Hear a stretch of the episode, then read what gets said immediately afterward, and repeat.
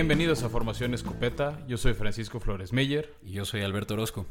Y queremos darles la bienvenida a este podcast donde queremos hablar de la NFL desde la perspectiva de dos fans, de dos apasionados de este deporte. Y queremos hablar y platicar, discutir y necear de este deporte, del fantasy, de apuestas, de picks. Y pasar un buen rato hablando de ello y discutir semana a semana, Fran, lo que va a estar aconteciendo en una liga en la que, pues así como todos los deportes, van a estar enfrentando el COVID.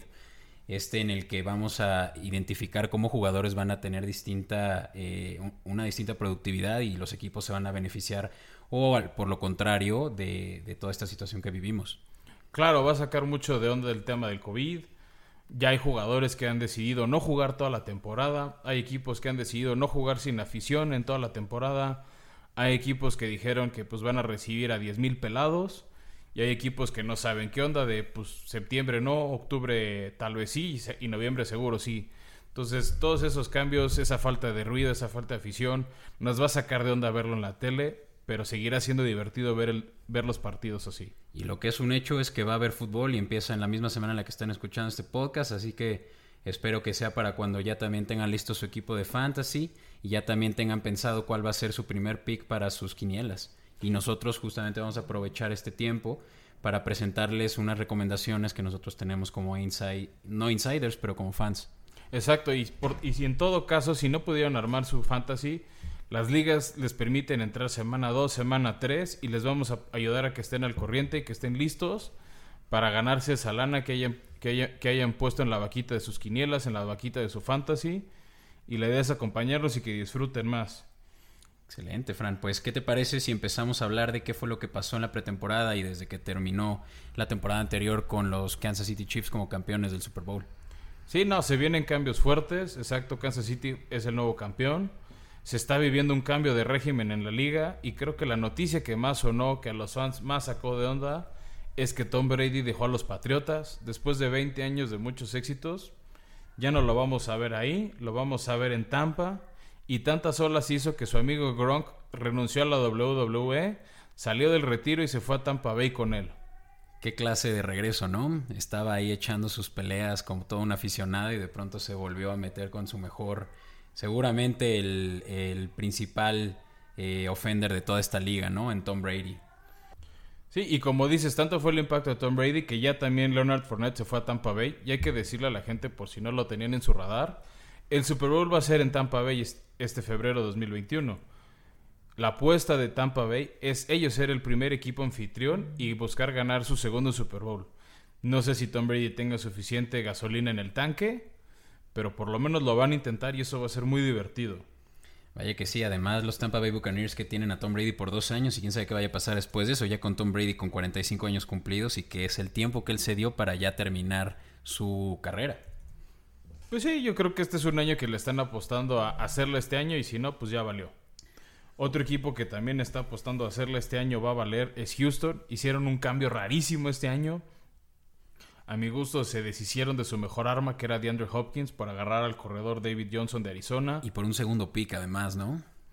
No entendemos, pero bueno, Houston también está apostando por su coreback de Sean Watson. Le acaban de pagar una fortuna arriba de 116 millones por cuatro años. Y en su lugar pusieron a Brandon Cooks.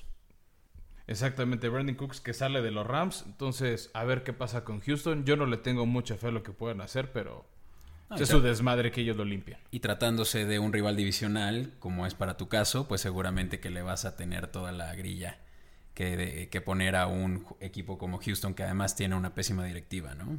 Ah, sí, claro, que sigan con su desmadre y ya lo limpiarán ellos en el fondo, del, en el sótano de la división. Excelente. Sótano que... yo creo que van a compartir con Jacksonville, que se ha deshecho de piezas a lo güey. Nadie entiende por qué nadie está contento en ese equipo lo que pasó con Ngakwe. se fue Ngakwe, uno de sus mejores linieros, eh, si no es que el mejor que tenían. Era su tercer año y para eso, para, para lo que fue la semana pasada, ahora ya es un Minnesota Viking. Exacto, también se les fue bueno Fournette, que ya dijimos, y también se fue Calais Campbell, que se fue a reforzar a Baltimore, equipo que va por su revancha. Y esa sí fue una regalada. Literalmente lo entregaron por una quinta ronda, me parece. Eso sí, fue está tirando basura. Eso, es un equipo que se está debilitando. Y por otro lado, un equipo que se hizo fuerte son los Colts de Indianapolis. Agarraron a Philip Rivers, mejor conocido después de su visita en el Azteca como Felipe Ríos.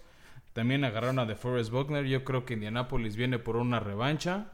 Después de decepcionar a medio mundo, este, permitiendo que Andrew Locke se retirara a un día de arrancar la temporada.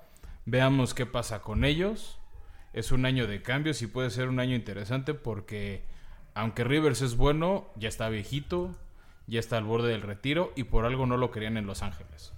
Y además es muy, muy interesante lo que pasó con los Indianapolis Colts eh, dos años atrás cuando estaban ya pensando en quién iba a ser su head coach de los próximos 10 años y qué fue lo que pasó con los Patriotas que terminaron diciéndole Nelson, aquí se va a quedar nuestro ofensivo, nuestro eh, director ofensivo, ¿no es así? Sí, está interesante ver esos cambios. También otros equipos que, que tienen cambios ahí fuertes. Hablando de Los Ángeles, Melvin Gordon, después de estarse peleando todo el año pasado con la directiva, decidió irse a Denver, rival de división, para intentar ganarle dos años seguidos a los Chargers, que prefieren apostar por Ezekiel Elliott, uno de los mejores corredores, pensando en su fantasy. Apunten bien ese nombre. y que hay también de Todd Gurley, ¿no? Otro de los eh, top uh, running backs de, hace dos años y ahora está en otro equipo, en Atlanta. Yo a Todd Gurley, yo no lo tocaría, damas y caballeros. Se fastidió las rodillas. Es un cuate de menos de... fastidiado a la liga. Es, un cuate de menos de 27 años que ya no tiene rodillas, tiene, tiene las rodillas más deshechas que el pavimento de la Ciudad de México. Evítenlo. Fue bueno hace mucho, ya no lo es. Oye, ya estamos hablando de muchos jugadores muy en particular. ¿Por qué no podemos ya empezarle a decir a nuestros escuchas qué es lo que pueden aprovechar en una liga de fantasy en la que van a haber jugadores que van a destacar? Claro, mira, yo creo que primero tienes que saber si tu liga es de PPR o no es de PPR. No sé si tú les quieres explicar qué es eso, nada más para que entiendan y hablemos el mismo español. Bueno, pues para los que saben y para los que no, el fantasy es justamente un, eh, un lugar donde te puedes reunir con amigos y una plataforma en la que puedes tú tener tu equipo de superestrellas, tanto de running backs como de receptores y de, un coreback. Y eh, la diferencia que hay entre una liga estándar y una liga PPR, mi querido Fran, es el hecho de que por cada recepción que un tanto receptor como un corredor haga, se le va a sumar un punto adicional. Esta simple eh, configuración adicional que se le puede hacer a la liga muy sencillo desde los scoring settings, va a hacer que muchos jugadores como lo son corredores de válvulas de escape se vuelvan también muy competitivos, como es el caso de Austin Eckler de, los Chargers de, antes San Diego y ahora de eh, por primera vez de Los Ángeles. ¿Cómo ves? Eh, ¿Tú jugarás en PPR este año? Sí, yo este año no sé si tengo tres o cuatro ligas, todas son así, de puntos por recepción. Va a estar interesante, pero a pesar de que eso sonaría que tu primera apuesta debe ser por receptores, yo, mi estrategia todos los años es apostar primero por corredores. Yo, las primeras dos rondas les sugiero agarrar a corredor 1, corredor 2, running back RB1, RB2, porque no hay tanto talento en esas posiciones. Los jugadores consistentes que te dan muchos puntos que te pueden ayudar a ganar escasean. Son usualmente son las últimas cocas del desierto. Vayan por esos. Ahorita sí les vamos a decir nombres. Hay unos que ya deben de haber escuchado, como Christian McCaffrey, como Derek Henry, como Alvin Kamara, como Ezekiel Elliott de Dallas o Shaquon Barkley de Gigantes. Ahora, ¿qué pasa, Fran, si ya te toca estos, tú estás en el sexto pick y ya se fue Kamara, ya se fue Elliott, ya se fue Barkley, ya se fue McCaffrey? Ah, es donde vienen los nombres interesantes. El primer nombre que yo les quiero sugerir es Dalvin Cook de Minnesota. Mm. Es un cuate confiable, es un cuate que también atrapa el balón. Suele ser una de las, una de las armas para ir por los, por los touchdowns, que es lo que tú realmente quieres para tu equipo, el jugador que anota. Aunque Dalvin Cook hace dos años le fue muy mal en su fantasy después de haber eh, estado proyectado en el top 10. Porque se lesionó, que eso va a ser un tema que vamos a estar tratando de ayudar semana a semana. Avisar cuáles son las lesiones clave y quiénes pueden ser principales sustitutos. Uno de los jugadores sorpresa que quiero sugerirles si tienen entre la segunda mitad de, la ronda 1 al principio de la ronda 2 para elegir es el corredor de Green Bay, Aaron Jones. El año pasado se volvió una de las armas favoritas de Aaron Rodgers. Es un cuate que además de correr muy bien el balón, de ser, de ser una demoledora, es un cuate que sabe atrapar el balón. Entonces, si no les da puntos como corredor, les puede dar puntos como receptor. El año pasado anotó mucho. Entonces, yo creo que es una de las armas secretas que pueden agarrar. ¿Y en qué round lo agarrarías tú, Fran, si, si lo hubieras todavía disponible? Finales de la 1, principios de la 2. Creo que está muy sobrevaluado por ti, pero está bien. Pues ya veremos cuando hagamos nuestro draft. Va a ser que, me, va a hacer, me va a hacer ganar semana a semana. Otro jugador que mencionamos hace poco que cambió de equipo y yo agarraría es David Johnson. Había empezado muy bien como novato en Arizona. Se lesionó, se rompió la rodilla, perdió un año. Decepcionó a todos los que lo habían agarrado en su fantasy. Y ahora está en otro equipo. Es que justo por eso es que yo creo que va a ser la apuesta. Lo dejaron, lo dejaron ir en Arizona. Es la necesidad por la que apostó Houston. Entonces, con tal de vender que tuvo razón y que su decisión era la correcta, yo creo que su entrenador en jefe va a apostar mucho por él, le, van a dar mucho el balón. Entonces, yo creo que va a ser una máquina de hacer puntos para ustedes. Y es un excelente jugador, la verdad es uno de mis running backs favoritos desde que entró a la liga hace cuatro años, si no mal recuerdo. Y definitivamente coincido contigo. Aunque tengo que aceptar que a David Johnson yo no la agarraría hasta el third o hasta fourth round, sinceramente. O sea, ya saben a quién le hacen caso, si a mí o a Betito. Otro jugador que está empezando a sonar mucho, que yo ahorita lo vería con reservas, es Clyde Edwards Hilaire. Fue el primer pick de, del draft de este año por Kansas City. Va a ser el corredor titular de los campeones. Pero es novato. Acaba de llegar a la liga. No tuvo la pretemporada que todos los novatos tienen usualmente. Sí tiene piernas frescas. Sí tiene mucho potencial. Yo tengo miedo a su curva de aprendizaje. Yo lo agarraría para mi banca o como un posible cambio. Porque no se, no se preparó con su equipo en la pretemporada por el mismo hecho de lo que platicábamos del COVID, ¿no? Oye, Fran, yo quiero, yo quiero preguntarte algo que seguramente se han preguntado varios. ¿Por qué no agarrar al jugador que más puntos hizo el año pasado, en este caso, Lamar Jackson, como coreback? El problema del coreback en, la, en casi todas las ligas de fantasy es que aunque el coreback es la posición más importante en la liga y por eso suenan las campanas de fondo anunciando los corebacks, pero aguas con ellos. Es que los corebacks no son los jugadores que más puntos dan. O sea, de los jugadores de campo, usual, la posición de coreback es una posición muy castigada en tema de puntos. Yo sí recomiendo que si quieren agarrar uno de los mejores corebacks, lo pueden hacer al final de la ronda 2 cuando tienes un buen corredor. O por ahí de la ronda 3 o 4. Sí, definitivamente corredores que corren y hacen touchdowns por sus propios méritos, como Lamar Jackson, como Cam Newton que ahora está en Patriotas, o como el rey Patrick Mahomes. Claro que sí vale la pena, es una apuesta que les va a rendir, pero también son, son personas que son, son picks que las personas en nerviosismo la agarran en ronda 1, ronda 2, entonces puede que no esté disponible para todo el mundo. Entonces, disclosure, no agarren a un coreback en la primera ronda. Definitivamente yo no lo haría, se vale si lo quieres hacer. Ya que hablamos de qué se vale, qué no se vale, yo sugiero a la gente que no agarren a jugadores de sus equipos favoritos o agarren uno o dos. Yo les digo, y esta es la, una de las reglas de este podcast, no apuesten con el corazón porque apuestas para ganar dinero, no apuestas para quedar bien con tus lealtades. Quieres ganar, se vale apostar en contra de tu equipo. Y algo importante es el hecho de que no te puedes canibalizar. Si tú tienes a un coreback y a un corredor y a un receptor del mismo equipo, lo que va a pasar es que entre tus propios jugadores se van a robar tus propios puntos. Entonces lo que yo recomiendo es que sí vayas a agarrar a jugadores que vayan a tener y diversificar tu equipo.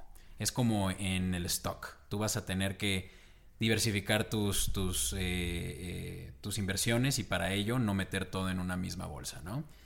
Y, también retomando de volada lo que estabas diciendo sobre por qué un coreback sí y un coreback no y un, y un corredor sí al inicio de un round, uno, round dos, yo creo que también es por el hecho de una teoría que puede estar hasta comprobada de que va a haber una diferencia sustancial entre corredores y receptores contra unos eh, corebacks que hoy por hoy van a seguir haciendo la misma cantidad de puntos y el standard deviation entre ellos es casi el mismo. Sí, exacto. Yo por eso prefiero mejor que nos enfoquemos a hablar en receptores. Sea receptores muy buenos que van a volar como Julio Jones, como Michael Thomas, que fueron de los jugadores que más puntos dieron el año pasado. Obviamente esos son los dos en el ranking número uno, seguido de Chris Godwin de Tampa Bay y de Adams, que es, que es la otra arma favorita de, Aaron Rodgers. Por ahí podría cerrar la este, el top 5 con, Tyson, con Tyreek Hill perdón, de Kansas City. Pero vamos a hablar de las siguientes opciones. ¿Quiénes son tu plan B? Uno de los primeros nombres que les quiero sugerir es Robert Woods de los Rams. Ahora, que se, ahora que se han ido a armas de, de los Rams, es de los pocos jugadores que tienen tiempo ahí jugando que son de la confianza de Jared Goff, su coreback, Entonces yo apostaría por Woods. ¿Y por encima de Copper Cup? Cooper Cup ese es, ese es el otro. El tema es que Cooper Cup el año pasado tuvo muchas conmociones, tuvo muchas lesiones. Entonces hay que ver cómo regresa. Cooper Cup yo lo pondría como un plan C y lo puedes agarrar más tarde o puede ser una de tus bancas. Yo creo que se ve rápido, sinceramente, en, sobre todo en ligas competitivas, yo creo que Cooper Cup va a ser un, por lo menos, top 20 de los wide receivers. Y como los wide receivers se van después de los ru- running backs, puede que te toque después del round 4, pero no más allá. Entonces, sí échenle un ojo a, a esa recomendación sobre Cooper Cup y probablemente también Robert Woods, de un equipo como lo es el de Rams, que está teniendo ahorita una identidad muy hacia el pase, ¿no? Y ahora hablando sobre receptores, Fran, ¿tú por cuál de estos dos receptores te irías hablando de los receptores de los Seahawks de, de Seattle? Entre Tyler Lockett y TK Metcalf.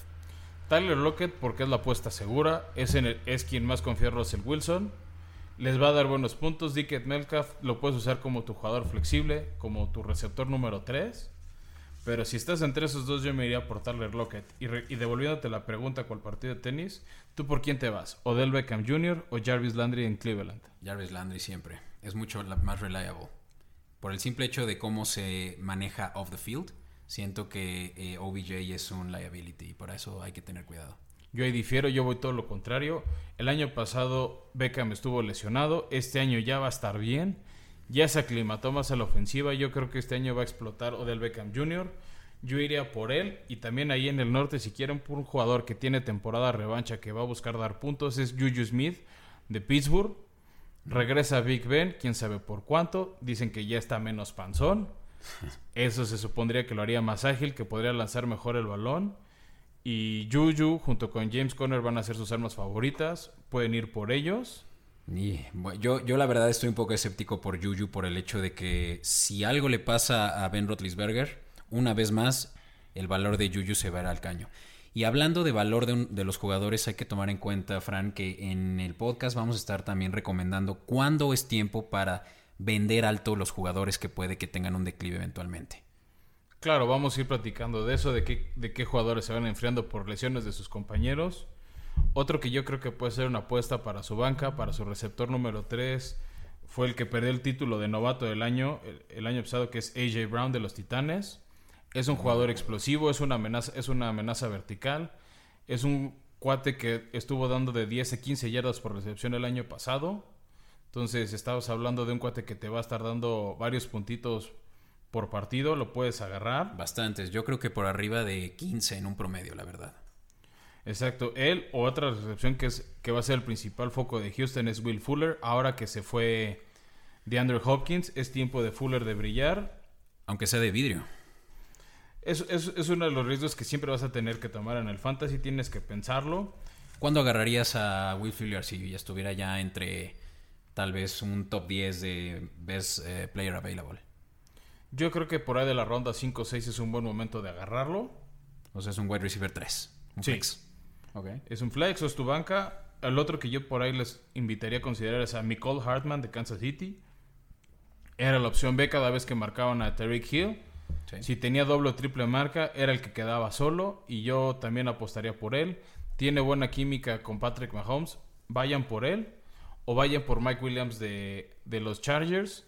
No sabemos quién le va a lanzar, si Tyrod Taylor o, o Herbert, que es el quarterback nuevo. Justin Herbert, 100%. Pero Mike Williams va a ser la opción justo co- junto con Austin Eckler. Ok. Oye, Fran, y dime una cosa. ¿Tienes eh, disponibles a Michael Thomas y a Julio Jones? Michael Thomas 100%. El año pasado me llevó a las finales de, de todas las ligas en las que participé. Fue el jugador ofensivo del año. Primera Juega vez en un no sé cuánto tiempo un receptor que recibió esa, re- ese reconocimiento. Entonces, ¿por qué te irías por alguien que no es eso? Porque Jet Jones es un monstruo. Es el nuevo Megatron, desde mi punto de vista. Pues sí, pero si, si en alguien confía Drew Brees es en Michael Thomas. Es más, yo me atrevo a decirle, gente, si Michael Thomas está disponible en su ronda 1, ronda 2, y no tuviste uno de los primeros tres picks para agarrar corredor, apuesten por Michael Thomas y agarren a corredor con su siguiente pick. Mm, ok. Sí, yo creo que a partir de que sea tal vez ya el pick 6 o 7 es cuando va a estar disponible Michael Thomas y Julio Jones. Y es cuando tal vez yo lo pondría por encima de cualquier corredor. ¿no? Y tal vez nada más eh, hablando un poco más sobre el draft, eh, Fran, ¿en qué momento agarras al tight end mejor disponible? Bien, si vamos a agarrar el mejor disponible, yo diría ronda 3, ronda 4, porque ya es, la liga les ha gustado mucho, a muchos corebacks lanzarles sobre todo en situaciones de gol o situaciones de poco yardaje. Entonces, obviamente los primeros tres son George Kittle, Travis Kelsey y Andrews de, de Baltimore. Esos tres van a volar. Y Sackerts creo que también ahí se la pelea con Andrews, ¿no? Sackerts y Waller de los Raiders son los que siguen, son de los que van a volar seguido. La apuesta o el, que no sabemos si va a ser o no porque es un volado a mi gusto es Gronk. Yo creo que las primeras semanas Gronk les va a funcionar, les va a dar puntos porque Tom Brady es a quien conoce, es, es en quien va a confiar. Pero tuvo muchas lesiones, no sé cuánto tiempo nos va a durar sano Gronk, cuánto tiempo va a aguantar los golpes. O la otra opción es agarran a Gronk en la ronda 4 en la 5. Yo creo que se antes. Y en las últimas rondas agarran a su banca que es OJ Howard y cuando se lesione Gronk nada más lo sustituyen. Lo que va a pasar con Gronk es que va a ser una máquina de eh, touchdowns. Siento que va a ser el eh, va a ser reliable para Tom Brady siempre en, en, la zona roja y va a ser justo ahí donde se va a poder ver el valor que tiene como un fantasy pick, top fantasy pick. Así que va a estar interesante ver a Gronk de regreso. y hablando de top picks, justo en esa posición de, lo, de, de los nombres secretos oscuros que no mucha gente menciona, pero pueden considerar para su fantasy Está Noah Fant de Denver, que fue el go-to guy en opciones de gol para Denver el año pasado. Está Cook en Nueva Orleans, que era el que le robaba luego los pases de touchdown a Michael Thomas cuando estaban en las últimas 15 yardas. Y por ahí, que ha, dejado de sonar, pero sigue siendo un cuate confiable, es Kyle Rudolph de Minnesota. Mm. Esos tres nombres que les quiero dejar, Fant, Cook y Rudolph, pueden ser una buena opción si lo tienen en la ronda 5, en la ronda 6. Yo te cambiaría. Como alguien que les dé puntos. Yo te cambiaría a Mason Rudolph por eh, Hayden Hurst. Es el nuevo receptor de Atlanta, el Tyrant de Atlanta, que viene de Baltimore. Y recién vi un tweet que subió que decía que va a demostrar por qué es un, fue un first pick en el draft del 2018. Así que también va a ser interesante ver cómo él ya puede pues eh, restablecer ese nombre. Pues veamos, la ventaja que va a tener él es que la mitad de la temporada la va a jugar en un domo, en un estadio cerrado, sin el factor viento que le afecte los balones, que es otro, que es otro de los temas que pueden tomar en cuenta a la hora de elegir a sus pateadores. Usualmente los pateadores regulares o constantes son los que juegan en estadios cerrados porque tienen más oportunidades de, de anotar esos puntos. Obviamente, entre más, entre más largo sea el yardaje de su patada, más puntos les van a dar. Y por eso Greg de Leg que va a estar ahora en Dallas, y dejó a los Rams, es una opción confiable. Pero no o Zane González de Arizona, que juegan en domos. Pero por ahí, cuates con buena pierna y que, van a, y que pueden hacer varios puntos, van a ser Robbie Gold de San Francisco o Jake Elliott de Filadelfia. Ok, me gusta. Oye, ¿qué pasa con Scopey? Eh, él era muy buen eh, eh, pateador de los Titans y de pronto ya lo está eh, supliendo Steven Gauskowski. Steven Gauskowski creo que es más el nombre, lo que vende. Fue un, fue un cuate que ganó tres Super Bowls con Tampa Bay, digo, con Patriotas. No fue a Tampa Bay, no, fue, no se le unió a Tom Brady. Entonces, bueno, se unió a Mike Brable, que también estuvo en Patriotas. De hecho, en Estados Unidos se burlan diciendo que los Titanes son los Patriotas del Sur. Están tratando de repetir la fórmula ganadora. El año pasado perdieron la final de conferencia. Veamos si este año repiten en playoffs. Este, y, veamos por quién quieren hacer sus apuestas.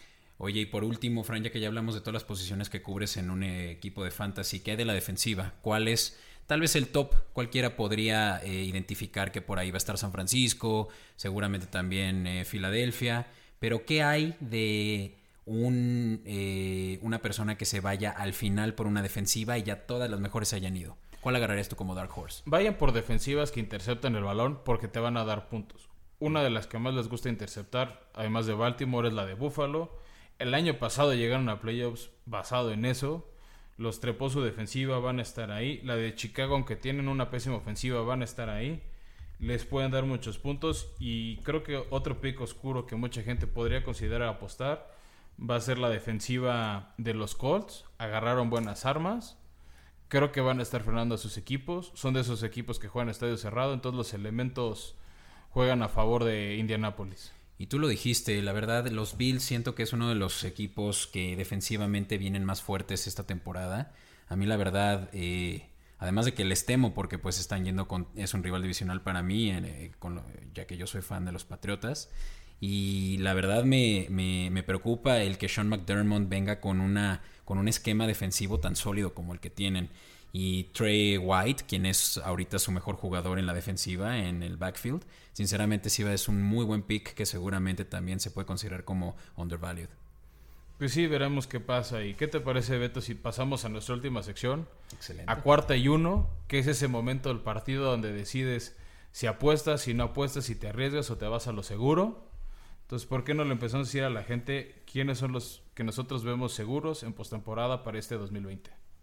Pues mira, eh, yo sinceramente tengo definitivo a Kansas City, a Baltimore, eh, del lado de la, de la conferencia americana como un contendiente seguro para playoffs, ¿no? Es, eh, son equipos que son por mucho superiores al resto.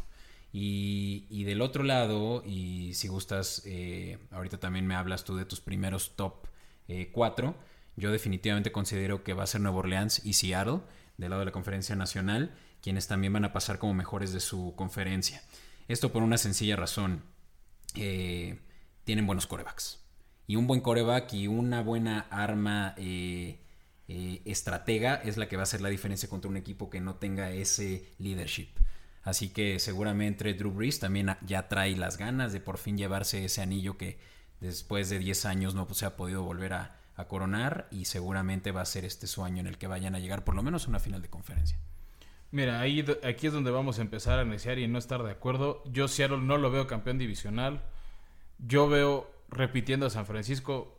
Jóvenes, apuesten estamos hablando de apuestas seguras. San Francisco es el campeón defensor. Tiene una muy buena defensiva. Tiene un buen coreback. Tiene uno de los mejores entrenadores hoy en día. Yo no apostaría por Seattle. Seattle apostaría que llega a playoffs como comodín. Pero, yo, iría por San Francisco. ¿Qué me dices de... ¿Has escuchado del término de la resaca del Super Bowl? No hay equipo que se haya podido recuperar de algo tan vergonzoso como lo que le pasó también a San Francisco, en el que tenían casi la victoria.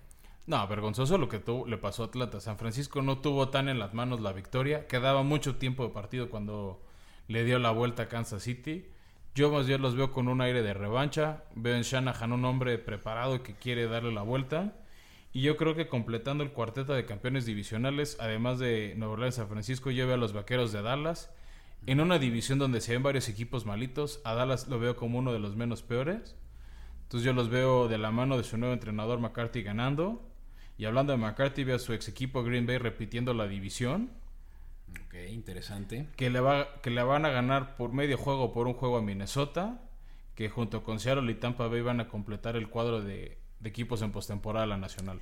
Bien, pues mira, eh, yo voy a diferir contigo en el hecho de que yo ni siquiera considero que Green Bay vaya a llegar a los playoffs este año. Sinceramente creo que están metiendo mucha presión ya en Aaron, en Aaron Rodgers y va a ser el año en el que él va a tronar. Eh, su nuevo coaching ya no le tiene el mismo respeto que le tenían y va a ser este el año en el que van a tener que reestructurar toda su, todo su equipo. Así que va a estar interesante ver pues quién tiene la razón aquí. Pues mira, vamos apuntándolo y en diciembre, enero vamos a ver quién, quién restriega a quién la razón. Y mira, ya habías tocado a la americana, regresando ellos para completar el cuadro de honor de los campeones divisionales. Ve a Búfalo, este equipo sorpresa del que estamos platicando. Creo que de la mano de su defensiva, unos patriotas debilitados fue el éxodo de talento porque no solo se fue Brady, no solo se fue Gronk, también varios jugadores clave de su defensiva, sus capitanes, decidieron no jugar por miedo al COVID. Entonces, en esta época de transición, yo veo a Buffalo ganando la división y cerrando. Esta sí es mi única apuesta del corazón. Yo digo que Titanes ahora sí va a ganar su división. No van a llegar vía comodín, pero yo creo que va a ser un criterio de desempate el que les va a dar la división frente a Indianapolis, que es uno de los equipos que sí llega a playoffs como comodines. Ok, interesante. Yo la verdad eh, soy de la idea que Indianapolis se va a quedar con el, eh, campeonato divisional y, muy por arriba del resto de sus eh, contrincantes divisionales, al grado de que tampoco estaría considerando a, Tennessee como un contendiente este año para playoffs. Así que pues será interesante ver si tienes tanta razón y fe en tu equipo. Veamos, e, e, ese, ese tipo de puestos son los que nos van a hacer nuestro nombre. Y cerrando las apuestas, gente de Pittsburgh, gente de Patriotas, no pierdan la fe. Yo veo a sus equipos en postemporada. Solamente no los, no los veo como campeones divisionales, no los veo jugando de locales en enero la postemporada, pero sí creo que Pittsburgh tiene un regreso. El año pasado, con dos corebacks basura, estaban llegando a nada de postemporada. Se quedaron en la orillita. Yo creo que Big Ben, con que les dé media buena temporada y esa defensiva, van a tener elementos para llegar. Y Patriotas apostaron por Cam Newton. Creo que tienen armas, tienen elementos para llegar ahí. Pero no suficientes para quitarle el, lugar, el, el liderato a Buffalo. Esos son los siete equipos que yo veo. Porque sí, indiscutiblemente Kansas y Baltimore son los picks. De hecho, mi Super Bowl, o el que a mí más me gustaría ver, es un Kansas City contra Santos de Nueva Orleans. Creo que hay elementos para tener un juego divertido, un juego ofensivo, y es esos juegos que nos gusta ver todos los domingos. Excelente, Fran. Pues mira, yo por lo pronto también tengo que diferir eh, en cuanto a un equipo que no consideraste, en realidad dos de la misma división, y siento que esto eh, se va a repetir porque sucedió también hace dos años. Eh, con Denver y Chargers también metiéndose, los eh, LA Chargers metiéndose como comodines, por supuesto por abajo de Kansas City. Sinceramente yo creo que los LA Chargers tienen un ya es un trend en el que un año les va bien, un año les va mal. Y hace dos años les fue súper bien en esta en esta pelea que tuvieron, me parece, fue contra Patriotas, en, en el que los los humillaron y ya eventualmente tuvieron que reestructurarse y por eso ya tampoco les, puedo, les pudo ir muy bien este año. Pero este es el año en el que van a hacer un bounce back y con un nuevo coach, eh, coreback como lo es con Justin Herbert. Y bueno. Eh, no, mira, ahí te va. Chargers no va a llegar lejos porque Chargers es el Cruz Azul del americano. Es un equipo muy salado. Todos los años algo le pasa. Todos los años tienen lesiones en momentos clave empieza eh, todavía no empieza la temporada y todo el mundo los ve campeones, como tú, todo el mundo los ve en postemporada, todo el mundo los ve triunfando porque son los campeones de papel número uno. Siempre tienen una buena razón para llegar y siempre les pasa algo y siempre están salados y no llegan. Pues estén al pendiente de ellos porque traen una de las mejores defensivas. Joey Bosa, el mejor jugador que no son coreback, mejor pagado. Eh, hoy por hoy, así que va a haber mucho de qué hablar de esa defensiva de los Chargers. Que ya perdieron a Derwin James, entonces otra y empezó la sal Ahí, para los Chargers, entonces se empiezan a debilitar. Yo por eso les digo, gente, no me odien, pero los Chargers una vez más no van a triunfar, se van a quedar con las ganas y, y no los van a ver haciendo nada. Denver, eh, esa es mi opinión de Denver. Tuvieron su historia, tuvieron sus momentos de gloria, pero ¿qué nombre me vas a defender, me vas a decir de Denver? tuvieron un, tuvieron un coreback que debutó el año pasado en las últimas semanas. Sí, medio lo hizo bien. Pero jugó los juegos basura de diciembre contra puros equipos eliminados. En un equipo eliminado. Tiene que demostrarse. Drew Lock, este es el año en el que va a definir si es o no un coreback franquicia. Pero John Elway, por más de que no tiene la mejor suerte en escoger a corebacks en los drafts, tuvo esa suerte en traer a Peyton Manning y llevarse un anillo en el Super Bowl 50 hace 5 años, ¿no? Pues sí, pero eso, es de la gloria que vive John, John Elway. Yo no veo a Denver haciendo gran cosa porque precisamente va a jugar contra Kansas City dos veces al año y el que yo creo que más bien puede pelear ese segundo lugar son los Raiders de Las Vegas. Oh, es un equipo que con John, que con Gruden, que con Chucky están agarrando camino, están agarrando este inercia positiva el año pasado quedaron justo abajo de Pittsburgh como el número 8 de la conferencia. Entonces, si un equipo va a hacer ruido que puede pelear playoffs, van a ser los Raiders, no va a ser Denver, no van a ser los Chargers. Acuérdate de mí. A la gente del desierto les hubiera gustado tener ahí el equipo de, de Las Vegas y empezar a ver cómo está ese estadio, pero no se preocupen, en dos o tres años ahí va a ser el Super Bowl. Así es. Van a tener más excusas para viajar a Las Vegas y apostar allá y disfrutar la NFL en Las Vegas. Pues mira, eh, yo ahí sí no estoy nada de acuerdo al grado de que yo creo que va a ser de los top picks del próximo año los Raiders. Sinceramente siento que no traen ahorita una buena estructura del lado ofensivo. Al grado de que se llevaron a tu consentido eh, Marcus Mariota como backup de David Carr.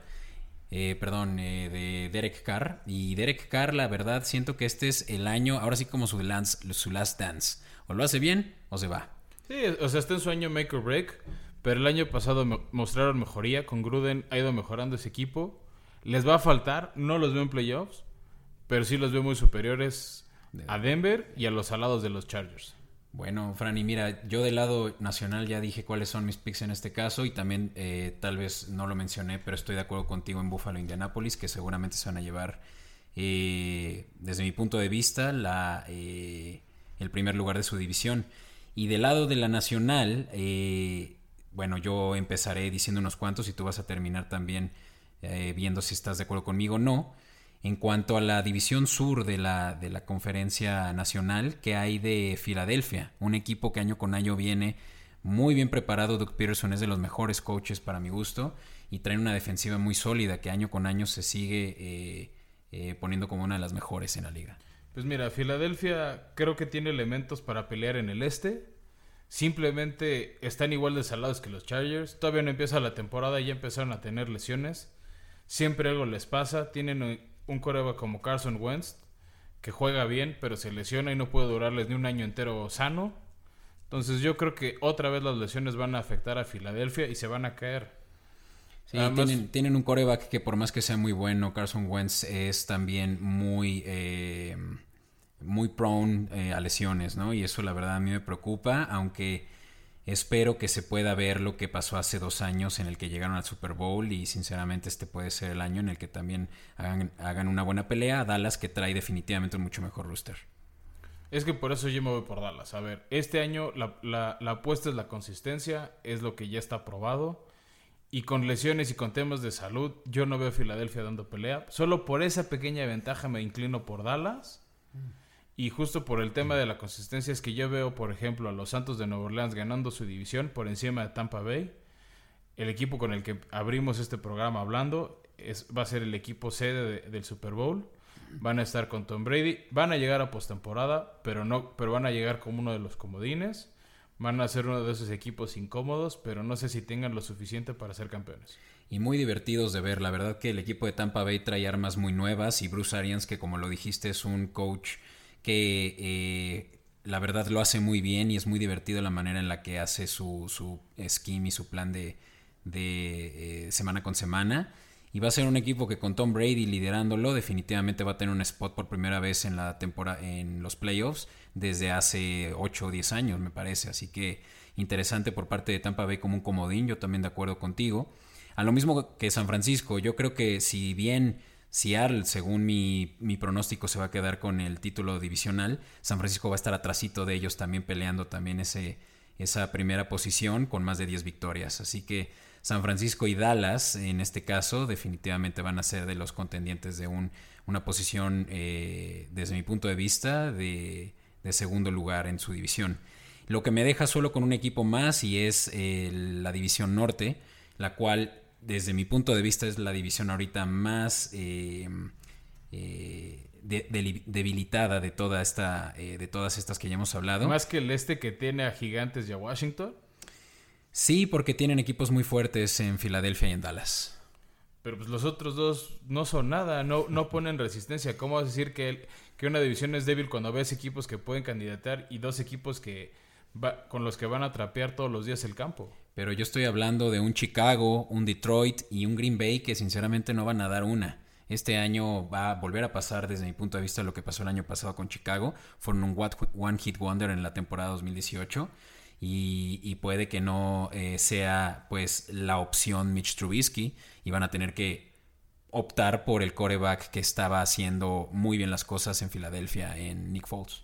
Sí, precisamente por eso es que yo les diré, y regresando un poco al fantasy, Allen Robinson de Chicago es una buena opción para cerrar su roster de receptores. Chicago tiene una buena defensiva que los va a tener navegando en la medianía de la tabla, pero no creo que vayan a ser un equipo basura. Mm, pues yo creo que va a ser Minnesota el que se va a llevar ese, ese, ese título divisional. Y porque simplemente tiene una buena directiva, le acaban de pagar también muy buena, eh, muy buen dinero a, su nuevo coach, y, perdón, al coach que ya tiene mucho tiempo con ellos, y va a ser seguramente eh, el contendiente más débil de todas estas eh, otras divisiones de la temporada, de la, de la nacional. Veamos, yo creo que Zimmer sí lleva a Minnesota otra vez de regreso. Yo los ven como Dean. Algo les pasa en los momentos de presión que se caen. Su coreback, el Captain Kirk, tiene talento, pero se lo come la presión. Es peor que un jugador mexicano cobrando penales en el Mundial. Se cae en el momento que debería de triunfar y yo creo que le va a pasar otra vez la misma historia a Minnesota. Pero consistencia es lo que te lleva al Super Bowl.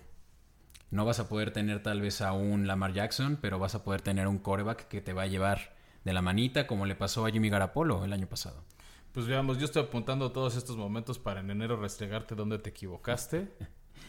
Por último, yo puedo decir que va a haber un Super Bowl muy interesante. eh, definitivamente también me gustaría decir que sería Kansas City, pero yo creo que aquí va a haber eh, una mucho mejor opción para Baltimore para ahora sí coronarse como el, equipo de la americana más fuerte y que vaya a pelear contra ahora sí Nueva Orleans, quien es eh, el, definitivamente el mejor equipo hoy por hoy en la NFL.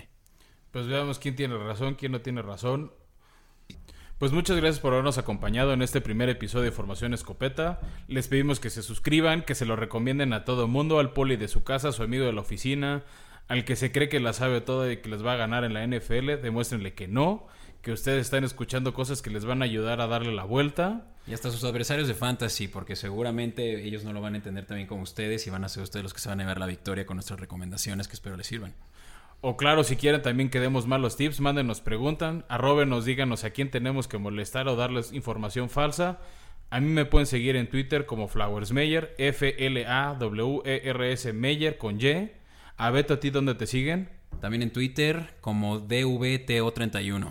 Y la red del programa va a estar en la descripción. Mándenos todas las preguntas, todas las dudas de quinielas, de picks, de apuestas que quieran. Y se las vamos a estar contestando. Las mejores preguntas obviamente son las que vamos a discutir aquí. Pero todo ya sea en el aire o fuera del aire, se los vamos a contestar. Denlo por hecho. Muchas gracias a todos y nos vemos el próximo miércoles. Hasta el próximo.